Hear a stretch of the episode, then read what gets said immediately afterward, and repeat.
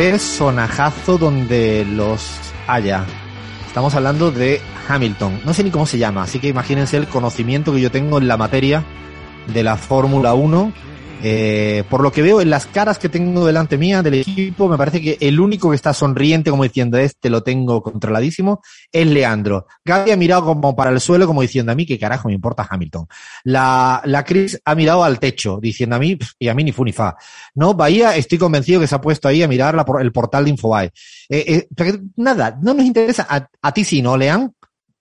Yo, Alfredo, estoy emocionadísimo de escuchar sobre Lewis Hamilton porque lo sigo desde chiquito, desde que salió por primera vez campeón en 2008. Eh, es el verdadero heredero de Michael Schumacher y además tiene la particularidad de ser el primer campeón de Fórmula 1 negro en un deporte muy, pero muy elitista de clase alta para arriba, ¿no? Y significa mucho la figura de Lewis Hamilton en el deporte y sobre todo para, para la comunidad eh, afro.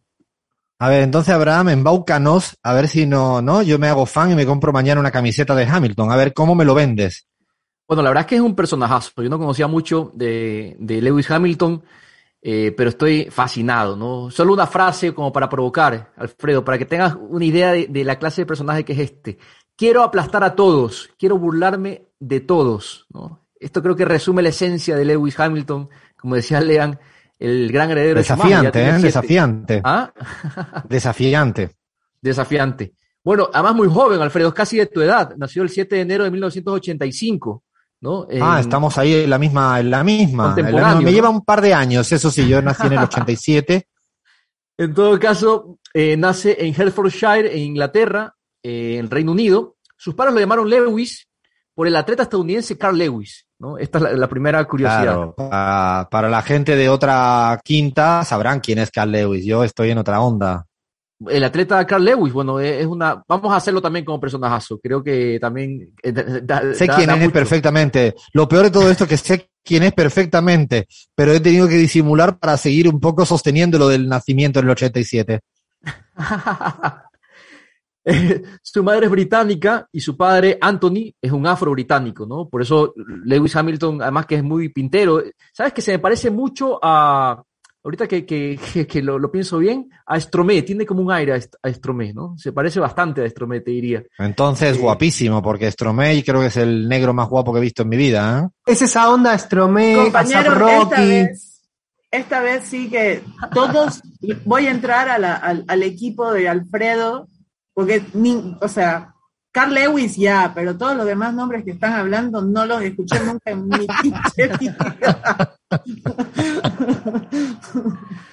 No, bueno, es, eh, bueno, para eso está la pizarra. Vamos, vamos a empezar a, desempolvar a estos personajes.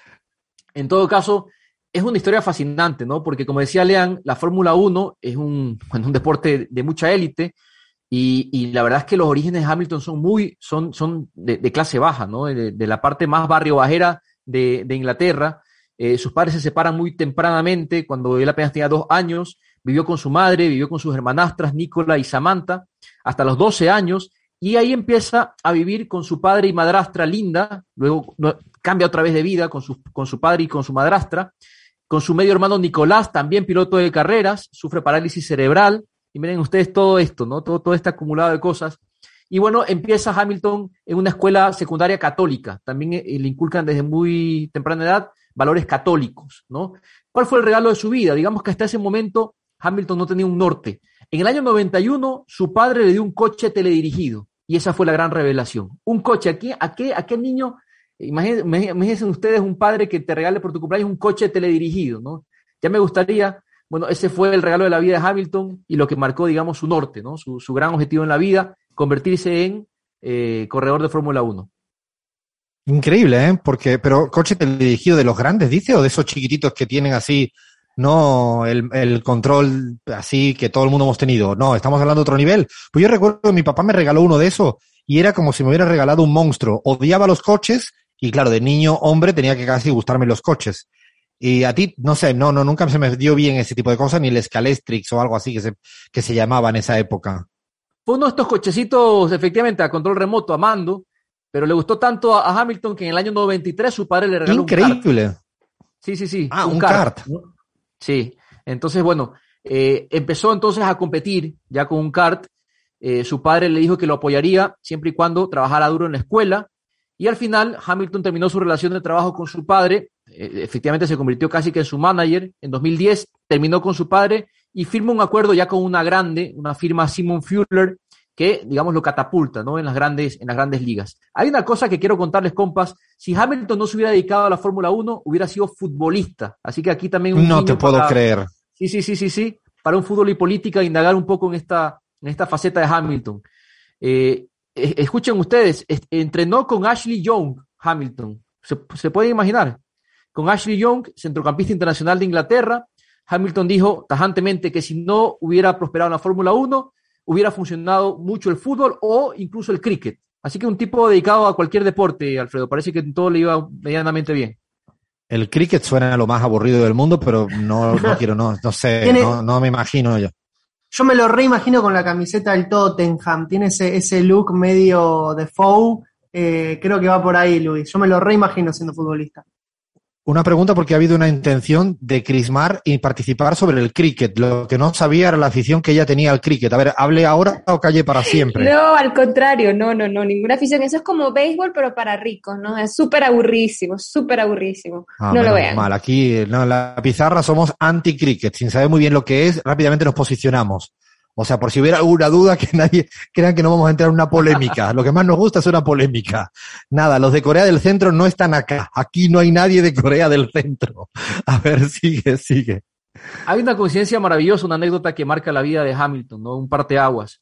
Eh, cuando empieza ya eh, en sus primeros pininos dentro del mundo del automovilismo, en la gala de automovilismo de Londres, eh, como campeón nacional cadete de karting, todavía manejaba un karting, conoció por primera vez a un tal Ron Dennis, ¿no? Lean ha de saber bien de qué se trata esa figura. Quedó ¿Quién es ese? ¿Quién es, quién es Ron Dennis? Eh, Lean. Ron Dennis era el director eh, de McLaren, de la escudería McLaren, que eh, fue director durante los grandes años de la Fórmula 1, los años dorados de, por ejemplo, Ayrton Senna y Alain Prost. Fue el que, el director del equipo de ambos, digamos. Y el descubridor de Lewis Hamilton. Gaby, anótate la libreta esa que tú tienes de nombres desconocidos, ya sabes, Ron Dennis, táchalo.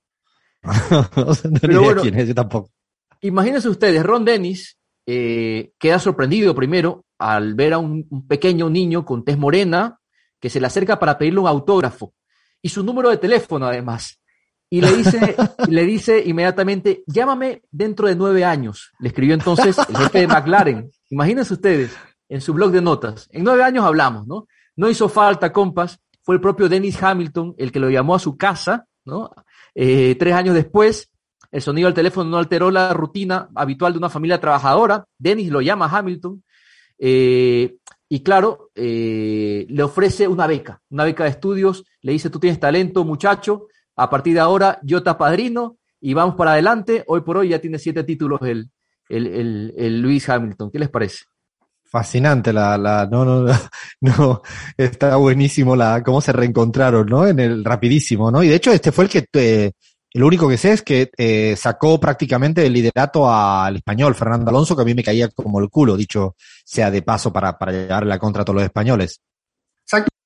En su primer temporada, Lewis Hamilton se convierte en el némesis de Fernando Alonso, en la pesadilla, porque eh, Alonso era el piloto uno de McLaren y, Hamilton termina teniendo una mejor performance que él. Ah, por eso era. A mí me cayó bien por eso, porque se echó, echó para el lado al, Fernando Alonso y ya estaba harto en España. de, Nadal y de Fernando Alonso es que no puedo más. A ver, para, para terminar, para rematar, ¿qué tenemos ahí de, de Hamilton? Bueno, eh, hablemos si quieren de su vida de excéntrico, ¿no? Como, como todo excéntrico es vegano, no sé si... No, no, no, no. O sea, espérate un momento, espérate un momento. ¿Estás diciendo que aquí tenemos otro excéntrico? O sea, digo por, por una cuestión casi de, de circunvalación. Sí, sí, lo acepto, lo acepto. Esto explica todo, ¿no? Los campeones somos veganos, Alfredo. Los Alfredo, pero mírale, mírale, en Instagram a, a Lean. Excentricidad everywhere. No puedo creérmelo, ¿en serio? Bueno, el año que viene, por cierto, tenía que dar una novedad, es que Leandro no va a seguir con nosotros. No, no. sigue, sigue, Abraham, sigue. Es broma. bueno, es, vegano desde el 2017, o sea, recién, recién entra a ese selecto club de veganos del 2017, ha dicho que por la crueldad humana, él prefiere ser vegano y también por vivir una vida más saludable, ¿no? Como buen excéntrico, se radicó en Luins, cantón de Baut, en Suiza, en el año 2007, buscando privacidad, pero también reconoció luego que también eh, buscaba no declarar tantos impuestos, ¿no? Así que eso, eso fue un factor decisivo. Y por último, compas, decirles que eh, se mudó en 2010 a, a Mónaco, compró una casa de 10 millones de euros. Hamilton es dueño de un apartamento en Manhattan, en Nueva York, que compró por 40 milloncitos de dólares, y una finca en Colorado donde dijo que viviría después de jubilarse. Muchas cosas más quedan en el tintero. Podemos hacer una segunda entrega de Lewis Hamilton, hablar de sus récords, hablar de su vida de celebrity. Eh, y, y O sea, también hagamos una cosa. Si gana, Sí, sí. si gana mañana, si gana mañana, le damos un segundo capítulo. Yo me voy a informar un poco más. Si pierde, lo tiramos a la basura. Así es la vida de, de la Fórmula bien. 1. No, paramos acá que no hay más tiempo. Nos llega la, la segunda hora, llega la tarde informativa en M750 en la pizarra y nos está esperando, ahora sí lo podemos decir, eh, Elizabeth Gómez Alcorta, ministra de la Mujer en Argentina, eh, Irene Montero, minis- ministra de, de Igualdad en España, y Anaí Durán, también ministra de la Mujer y Pueblos Vulnerables en Perú. Charla imperdible que vamos a tener en nada, en minutos en la pizarra.